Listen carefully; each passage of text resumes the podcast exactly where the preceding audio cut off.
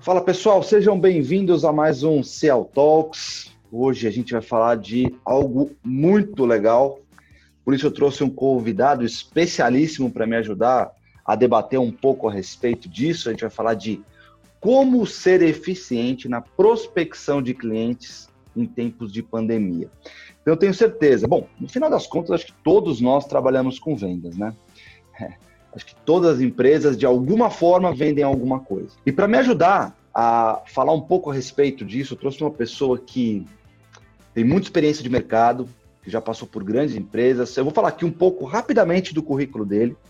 Executivo com mais de 25 anos de experiência no atendimento ao mercado B2B, exercendo liderança em times de vendas e marketing em empresas como Xerox, do Brasil, GVT Telecomunicações, Embratel e na Oi Telecomunicações. Estou falando aqui com o senhor Fausto Melo. Fala, Fausto, tudo bem? Oi, Eric, tudo bem? Tudo bem, pessoal? É muito bom estar aqui com vocês, podendo bater esse papo aí sobre um tema que para mim é super valioso, que é o tema de vendas. Concordo 100% com o Eric, com o Eric que todo mundo vende, todos somos vendedores em alguma medida. Então, Eric, obrigado aí pelo convite, obrigado a Cial Telecom pelo convite. Vamos bater esse papo aqui para entender aí o que, que mudou e o que, que vem pela frente aí com essa história agora de pandemia, né? Um tempero a mais aí para as nossas atividades e no atendimento ao cliente. Exatamente, exatamente isso. O Fausto agora ele é CEO da Neoxys, que a Neoxys, eu vou só dar um, um, um spoilerzinho, ele vai explicar, mas é considerado ainda dos Netflix, um, o, o Netflix dos treinamentos, né? Treinamentos on demand. Mas, Fausto, fique à vontade aí, por favor, apresente um pouco a Neoxys. Nada melhor do que um dos fundadores para apresentar melhor a empresa do que quem vos fala. Legal, legal. É, a Neox é uma iniciativa nossa. É, a gente lançou a empresa no meio da, da, do lockdown, da pandemia, então a gente brinca que ela é filha da, da, da pandemia. Ela já considera esse modelo novo de muita interação pelo digital, né? E a gente faz uma comparação com o Netflix, porque a gente pegou o modelo do Netflix como uma, uma das inspirações e a gente construiu um treinamento de vendas específico para vendas B2B, né? vendas e marketing. Tem muita gente de marketing também participando, essas duas coisas estão se juntando cada vez mais. E, e, é um treinamento por assinatura, então você paga uma assinatura, a empresa paga uma assinatura, treina toda a equipe de vendas, a equipe de marketing, e a gente fala lá duas aulas ao mês, e tem sido super legal. A gente já está com mais de 3 mil participantes na plataforma. Caramba! Tem um app que a gente desenvolveu, então tá, tá de vento em popa. E o propósito maior da Neox é melhorar o vendedor no Brasil. Né? É, a gente pega mercados mais maduros que o nosso. O mercado americano, por exemplo, tem mais de 100 cursos de universidade específicos para venda. E o nosso propósito primeiro é a gente melhorar o nível da turma, melhorar o profissionalismo da turma e ajudar todo mundo a fazer mais e melhores negócios com os nossos clientes. Então, se a gente conseguir isso, a gente vai estar entregando e vai estar ficando super feliz e satisfeito. É, eu posso dizer por mim, eu estou participando do treinamento, estou gostando muito do treinamento, apesar de ser da área de marketing. É, como eu falei, a gente precisa estar. Tá, e, e, é claro que marketing precisa estar tá completa, ter uma sinergia muito grande com vendas, né? Não existe mais aquele papo de marketing ficar brigando com vendas, muito pelo contrário. Então, o marqueteiro tem que saber vender e muito bem. A gente tem que conhecer tão bem o cliente quanto o pessoal de vendas. Então, é responsabilidade nossa ser estratégico e cada vez mais a gente tem que andar junto com vendas. Então, eu estou participando do treinamento, estou gostando bastante e tenho muitos feedbacks positivos aqui da Cial Telecom, porque praticamente toda a equipe de vendas, se não todos, estão participando do treinamento. Então, o feedback tem sido muito, muito positivo. Então, parabéns pelo trabalho. Eu acho que a gente, esse, o treinamento ele chegou num momento muito propício. É, e eu queria que você, até vou, vou, terminar minha fala, mas eu queria que você falasse de outro ponto bastante legal também, que a gente, inclusive, fez uma live a respeito. Mas treinamento é essencial. Uma coisa é super importante que eu queria deixar para todos aqui. Não saiam dessa crise da mesma maneira que vocês entraram. E a, me, é a melhor forma para que isso aconteça é procurem conhecimento. Mas agora eu queria, eu queria te falar uma coisa, que a gente, inclusive o Fausto participou de uma live com a gente aqui sobre o Vale do Silício. Fausto já esteve lá no Vale do Silício. Agora, Fausto, um pouco da ideia da Neoxys veio aí dessas suas incursões aí pelo Vale do Silício? Um, um pouco da ideia, sim. Né? A, gente, a gente viu muita coisa lá. Eu passei um pouco mais de um ano lá estudando esse ambiente de startup, estudando esse ambiente de economia compartilhada. Né? E a Neox traz esse conceito de economia compartilhada. Então, a gente é, disponibiliza todo o conteúdo e todas as aulas para grupos de empresa, empresas que colocam os vendedores e as equipes de marketing participando com a gente. E aí é uma grande troca, né? A gente está construindo uma comunidade de vendas e marketing, trocando informação. E, de novo, concordo contigo, assim, conhecimento sempre. Não dá para parar de estudar mais, pessoal. Não dá para parar de, de se atualizar, de muita leitura, porque a coisa, a gente vai falar sobre isso, está cada vez mais rápida, cada vez mais complexa. E se a gente não tiver acompanhando isso, os nossos clientes com certeza estarão e, e, a conversa, se a gente não estiver acompanhando, a conversa começa a ficar desconectada. E isso é o que a gente tem que evitar ao máximo. Então, é, essa é uma dica super importante. Continuem sempre no processo de desenvolvimento, de conhecimento, porque é, é, é algo super importante. Muito bom. Bom, chega de falar. Agora eu vou deixar aqui o link da Neoxys aqui no onde quer que você esteja ouvindo esse podcast, você vai encontrar o link da Neoxys na descrição do podcast, tá bom? Feito. Então vamos partir para a pauta. Fausto, é, não dá para negar, eu não gosto de usar, né? A gente estava conversando sobre isso antes de começar o podcast, mas eu já é, já está ficando um pouco saturado o fato de a gente usar um novo normal, né? Mas é o que a gente tem para hoje. Então vamos usar um novo normal. Mas eu queria saber de ti, né? Na sua opinião, o que, que mudou no processo de vendas B2B agora com a chegada dessa pandemia que ninguém estava esperando. Foi uma virada de chave que infelizmente acabou levando muitas vítimas, né? Mas não dá para negar que outras, uh, que algumas acelerações aconteceram do ponto de vista de digital, do ponto de vista de comportamento, muita coisa mudou. Agora, eu queria saber de ti, o que, que, o que, que você entende como mais importante nessas mudanças, principalmente aí no cenário de vendas? É, eu, eu, acho que o cenário de vendas está mudando. É, a gente está tendo que se adaptar e evoluir para acompanhar é, essas mudanças. Mas eu acho que o ponto principal é que o cliente mudou. E o cliente mudou mais rápido do que as equipes comerciais mudaram. Então, é, essas mudanças já vinham acontecendo. Né? Se a gente pegar desde aí do advento da internet, e, e, e, toda a aceleração que a tecnologia trouxe, o comportamento do cliente foi mudando ao longo do tempo. Né? Se a gente pegar, por exemplo, a questão dos, do, dos aplicativos de compra, como isso transformou o perfil, o comportamento dos nossos clientes no, na jornada de compra deles, né? Se a gente parar para pensar um pouco mais a fundo sobre isso, os aplicativos de compra eles são estão sempre disponíveis, né? É muito fácil fazer o filtro e identificar o que você quer. Então, esse é um ponto importante. Ele te indica o que, que você precisa e ele faz a, as entregas de forma rápida e te ajuda a fazer as comparações de forma rápida. Então, o mindset do, do comprador, do comprador B2B, inclusive, mudou. Então, não sei se vocês já assistiram aquele documentário da Netflix, o, o Dilema Social das Redes, né, das redes é, sociais, fala um pouco sobre isso mas é, esses aplicativos de compra moldaram e vêm moldando o comportamento do cliente ao longo do tempo e as equipes de venda, em, em alguma medida, não acompanharam essa mudança. Então, o ambiente hoje, a jornada de compra do cliente B2B, ela está mais complexa, ela tem mais opções, né? Então, o cliente tem muito mais opções hoje para tomar decisão do que ele tinha no passado são mais pessoas envolvidas. Então, tem algumas pesquisas que mostram que em algumas vendas complexas, o vendedor tem que falar com mais de 10 pessoas para conseguir é, é, realizar a venda, fechar a venda. Ele tem muito mais informações disponíveis e fontes de informação disponíveis. E tem um fator aí que é também importante: tem muito mais milênios hoje nos clientes, tomando decisões nos clientes. E, e essa turma vem com a cabeça diferente essa turma é muito mais pragmática, muito mais direta, e a gente também precisa, em alguma medida, enquanto equipes comerciais, adaptar nossas abordagens a todos esses pontos. E é, tem um ponto que veio, então, para acelerar ainda mais e para dar um tempero adicional, que é a pandemia. Né?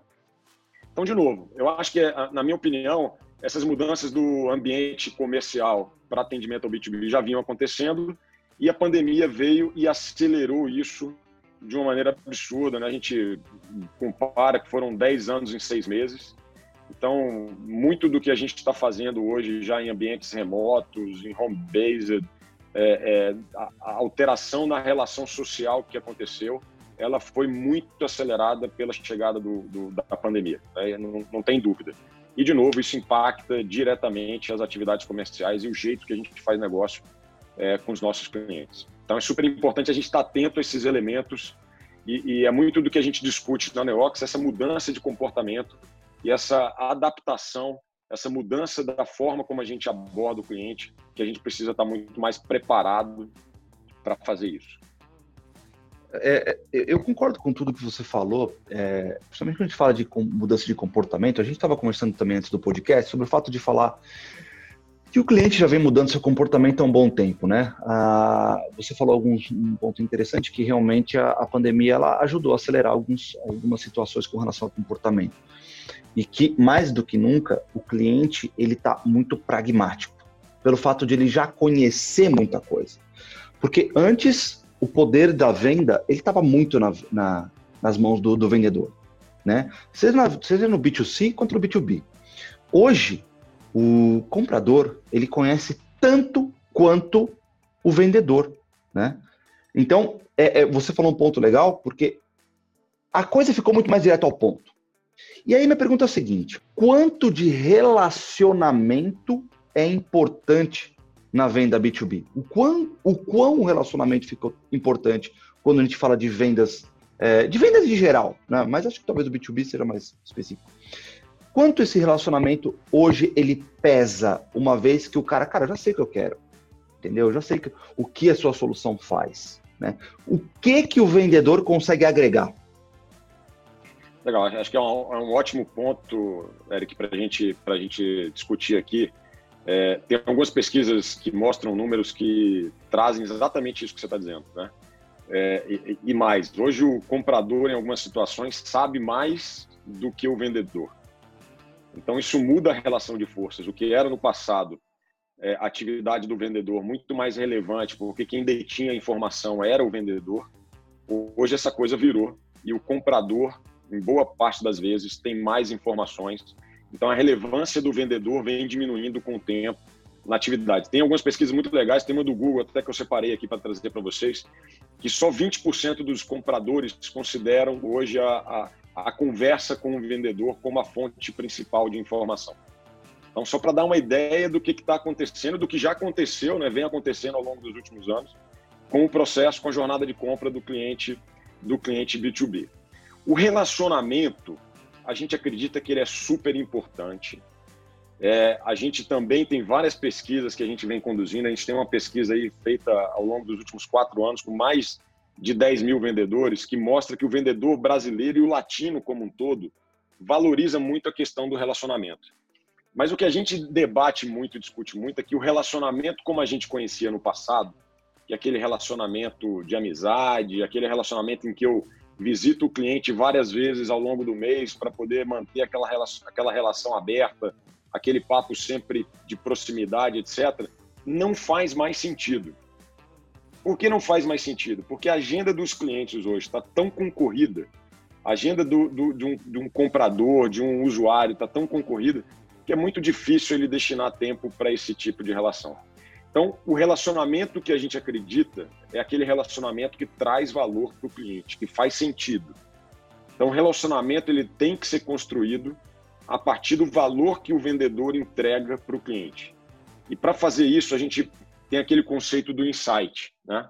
O insight, o que é um insight, pessoal? O insight é alguma coisa nova que o vendedor leva e mostra para o cliente, ou é um jeito diferente de fazer alguma coisa que o cliente já faz.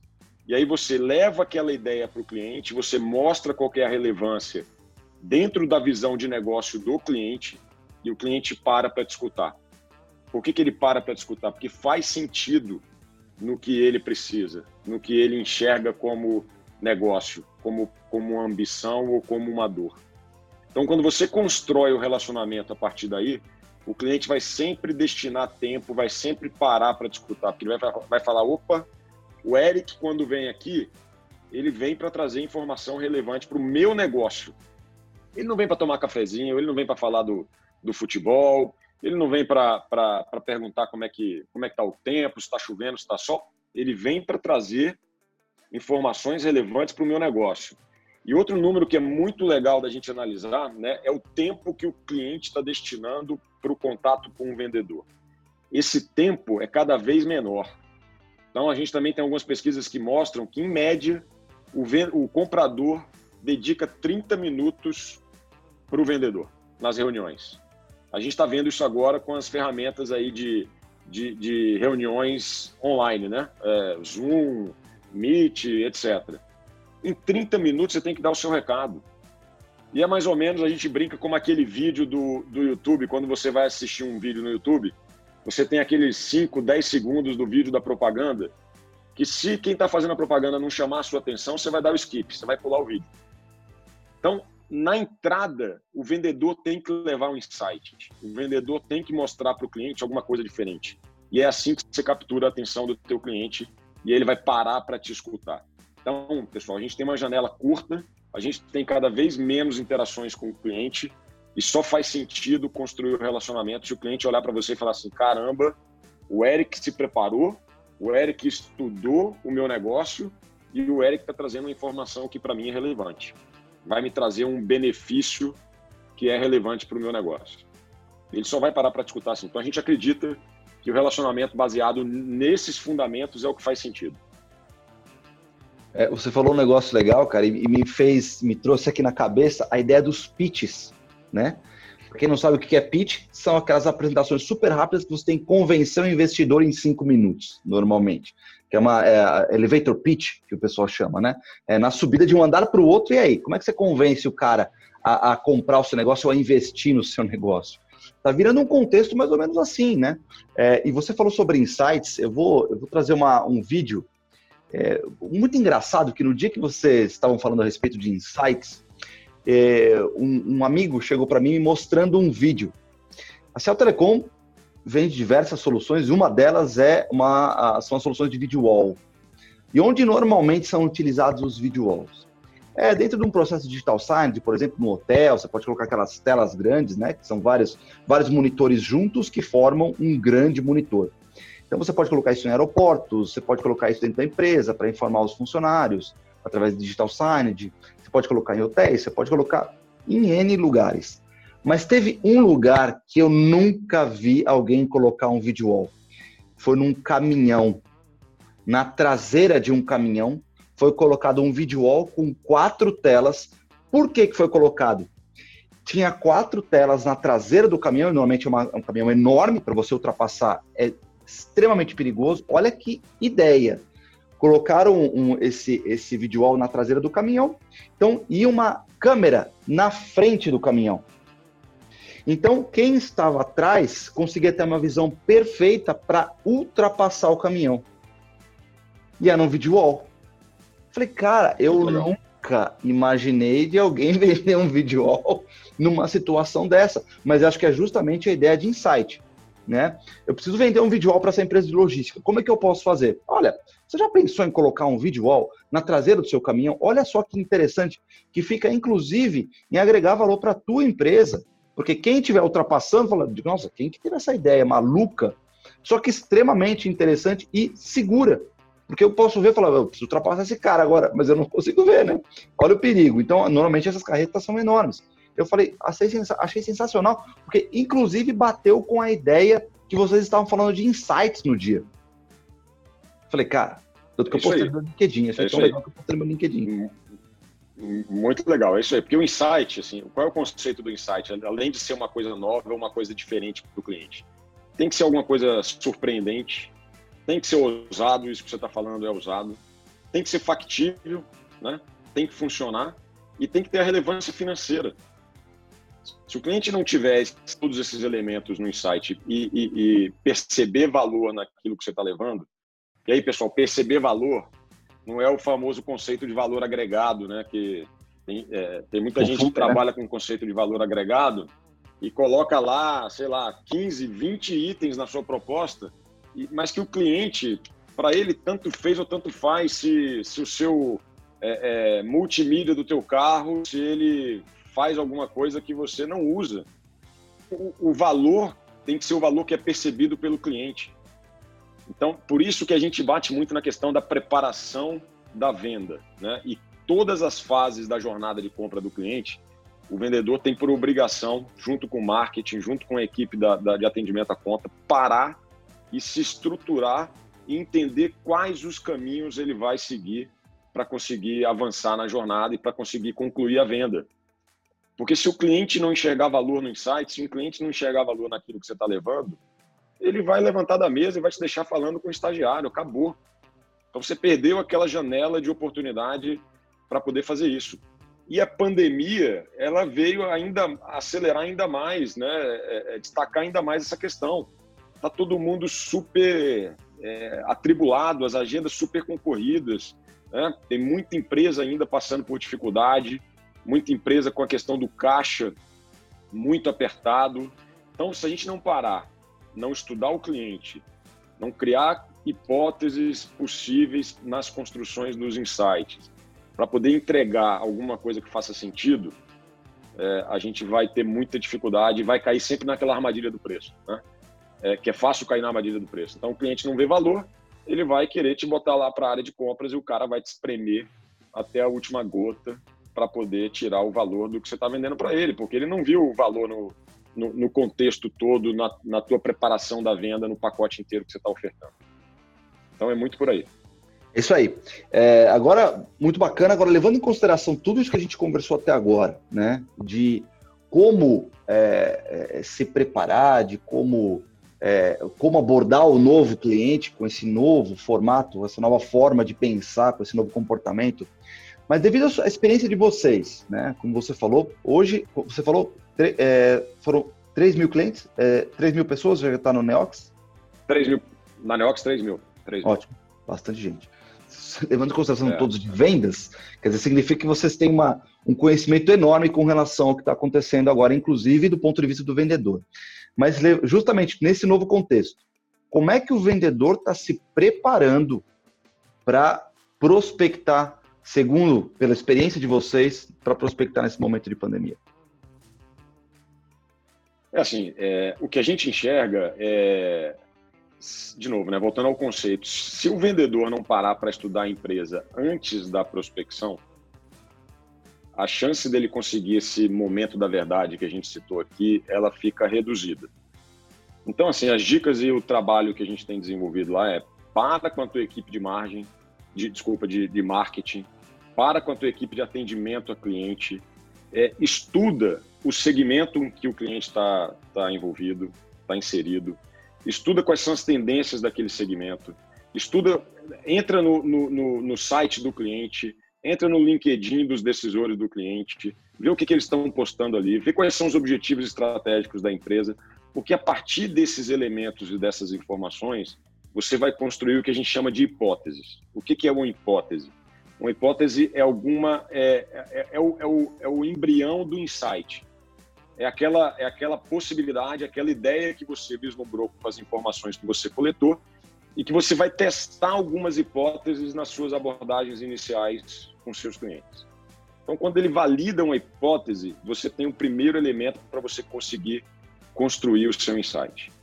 Então, não dá mais para as equipes comerciais simplesmente é, é, baterem no peito e falar assim, não, deixa que eu vou lá para frente do, da Cial Telecom, eu vou falar hoje com o, o, diretor financeiro da Cial Telecom e deixa que eu lá na frente eu resolvo. Eu crio ali uma, uma, eu improviso na hora e eu resolvo. Não dá mais, não dá mais, porque o cliente não vai te dar tempo, não vai te dar oportunidade, ele vai querer saber o que, você está agregando para o negócio dele. Então, a dica principal, para, estuda, se prepara, monta o seu rol de hipóteses, vai para frente do cliente falando de alguma coisa que faça sentido para o negócio dele. Se não for assim, é, é, não, não, não vai para frente. E tem vários exemplos relacionados a isso. Né? É, a gente tem é, é, empresas de tecnologia que estão construindo ofertas em que você monta, como está todo mundo muito preocupado com caixa hoje, por exemplo, você disponibiliza alguns equipamentos para o teu cliente num, num modelo de, de, degustação ou no modelo de, de POC é, e depois constrói esse contrato considerando esse tempo a mais lá na frente. Você pode construir um modelo de relacionamento onde você traz outros fornecedores para compor uma solução com você de forma a atender o teu cliente final. Então, a gente tem que usar muita criatividade também e tem um papel da gestão comercial, gestão dos times, de ajudarem os vendedores nesse processo todo para construir alguma coisa de novo que faça sentido para o cliente final. Então, é, é, essa fase de preparação para mim é super importante. O insight é a grande é, contextualização é, disso tudo que a gente está conversando aqui. É, é, você falou, você está falando algumas coisas que, se a gente for levar no contexto de vendas, é claro, eu não sou vendedor, mas eu gosto muito de ler a respeito, é, sobre essa preparação, né? Ah, que é super importante se preparar, né, para vender valor, valor percebido para o cliente, né? Boa. É, vender o valor percebido para o cara. Ah, agora, isso não é uma coisa nova. Né? Quando a gente fala dessa preparação, isso já é uma coisa que a gente já fala há algum tempo. Só que você acha que, justamente por essa mudança de comportamento, pelo fato de o cliente ter se transformado num cliente muito mais pragmático e menos pague o almoço para mim, isso faz mais sentido? Faz. A, a, gente vem, a gente tem uma escola de vendas no Brasil que é baseada em vendas consultivas. Se a gente pegar as metodologias de vendas mais usuais no Brasil, elas são da década de 70 e 80. Eu estou falando aí para quem é de vendas, talvez tenha feito treinamentos de SPIN, de PSS. Foram técnicas desenvolvidas no mercado americano. Os americanos são os grandes mestres em desenvolver essas metodologias, mas são datadas lá de 70 da década de 70 e 80. Então, assim, entrar no cliente para fazer perguntas investigativas é, não funciona mais. O cliente não vai te dar tempo para fazer isso. Então, essa preparação toda possibilita que você entre no cliente conversando com ele alguma coisa do negócio dele, que você pode até errar. A gente fala muito isso nas aulas. Você pode criar uma hipótese, um insight, e você pode é, é, chegar com essa abordagem e você pode errar. O cliente pode falar assim: o, Fausto, não é nada disso que você está trazendo. Eu não tenho esse problema, o meu problema é esse. Ou então, ó, esse, essa conta financeira que você está trazendo para mim, ela não está não tá certa, ela é muito mais do que isso ou muito menos do que isso. Mas, no mínimo, você abre a conversa num patamar diferente.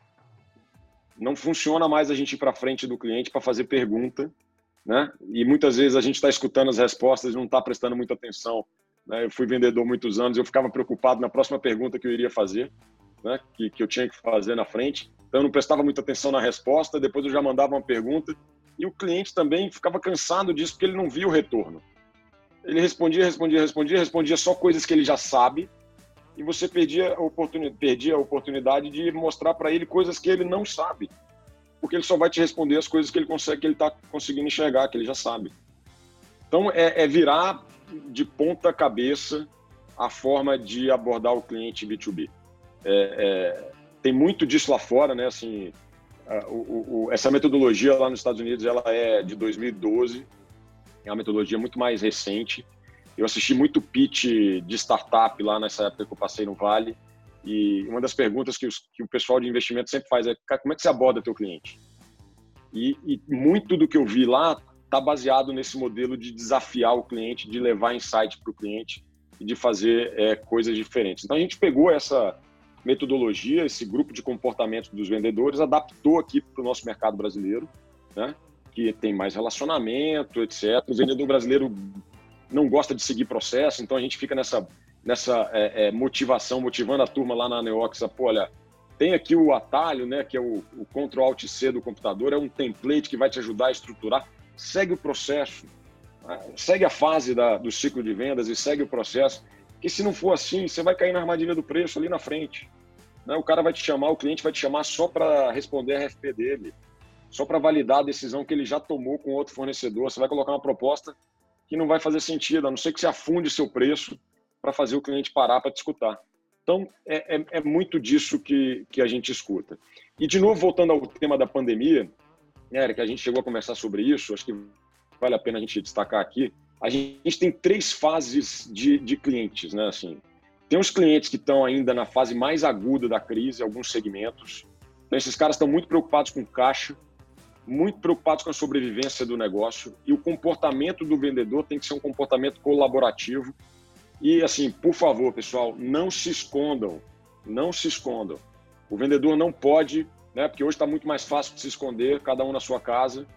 Não, a gente não pode criar um distanciamento do cliente nessa fase, né? Em que o cliente está ali passando dificuldade, a gente tem que estar tá do lado dele, é, olhando para onde ele está olhando, com um, um, um comportamento muito mais colaborativo. Aí a gente tem um grupo de clientes que já foi para uma fase seguinte, que é uma fase de ponto de equilíbrio. Então, essa turma já entendeu como é que a coisa vai acontecer. A gente já está vendo alguns segmentos na economia brasileira reaquecendo, né? Então, já tem gente voltando a fazer negócio, construção civil se acelerando, a indústria, né, que passou aí por uma parada brutal, voltando também a acelerar. Então, quem criou o capital de proximidade com o cliente na fase mais aguda vai estar tá melhor agora. Vai se dar melhor agora, vai conseguir é, é, trabalhar melhor com o cliente. E, é, e, essa fase de ponto de equilíbrio é uma fase onde os clientes vão querer testar muitas coisas novas. Então a pandemia fez isso também. A pandemia jogou todos os clientes para o início da jornada de compra deles, que é, que é o início, da, que é a fase onde eles estão buscando é, aprender coisas diferentes e coisas novas de tocar o negócio, de fazer o negócio acontecer. Então é a melhor janela de oportunidade que a gente tem para quem conseguiu proximidade com os clientes de ensinar essas coisas novas. Então, é a fase do ponto de equilíbrio. E tem um grupo de clientes, algum grupo de segmentos que já está numa fase mais avançada, que já entendeu isso tudo vai criar um novo é, é, modelo. Né? A gente chama aí, eu nem gosto né, do novo normal, mas é um novo modelo.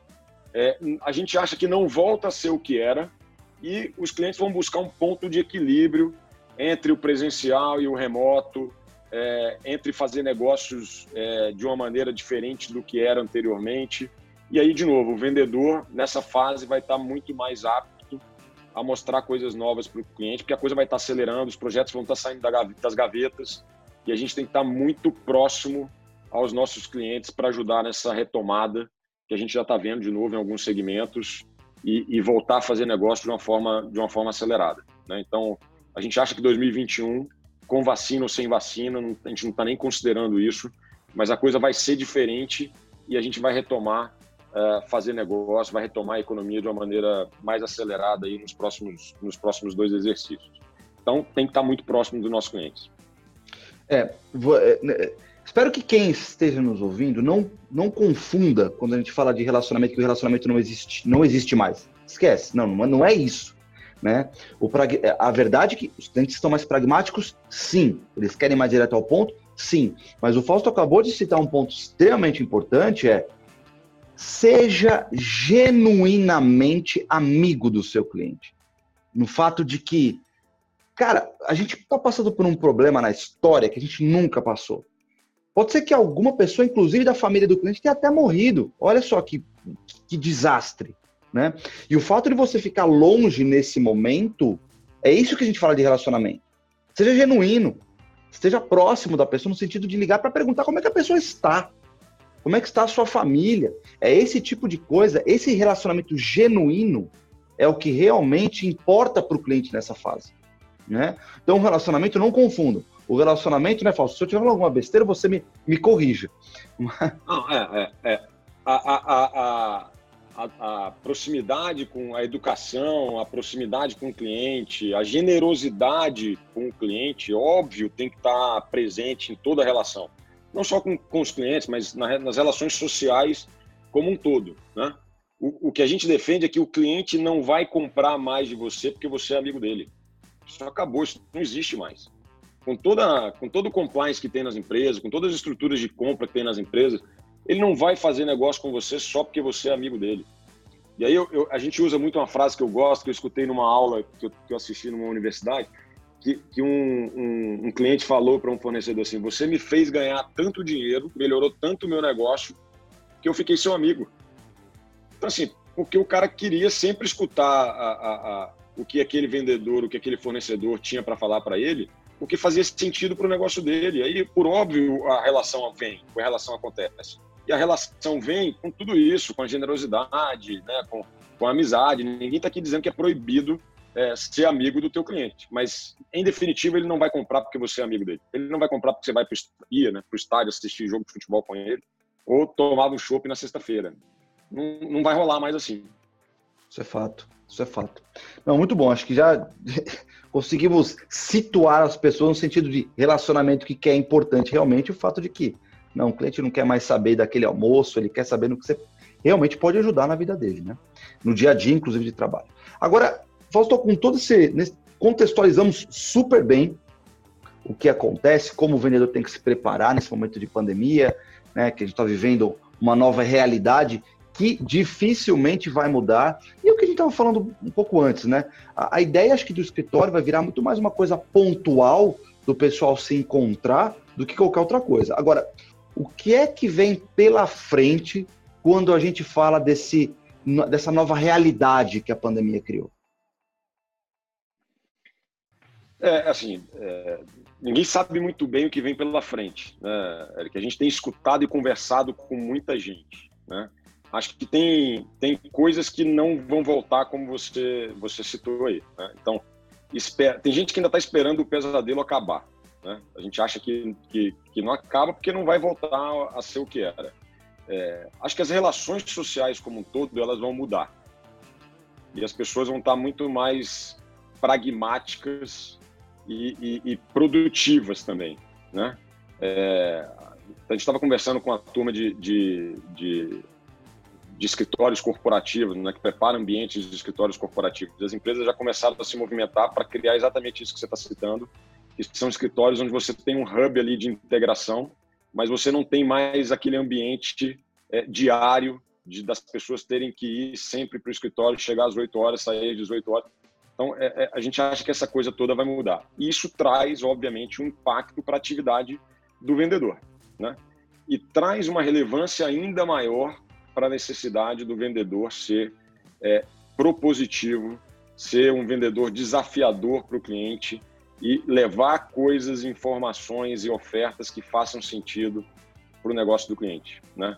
É, a gente costuma dizer que a gente tem duas notícias para esse novo modelo que, que vem pela frente, na visão de vendas. Uma é boa e uma é ruim. A boa é que a coisa está tão complexa e tão rápida que o cliente vai continuar precisando do vendedor para ajudar ele nessa complexidade. Porque a turma está muito mais estressada nesses processos de compra do que eram antes. Está né? Tá mais complexo também para quem compra e não só para quem vende.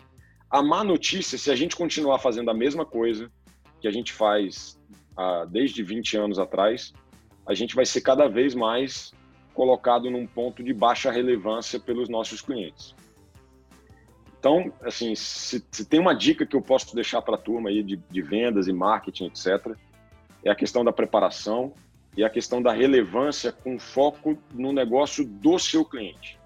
Então, é mais ou menos como você trocasse a posição da sua cadeira, tira a sua cadeira da frente do teu cliente e coloca sua cadeira ao lado da cadeira do seu cliente e olha para o mesmo lugar que ele está olhando.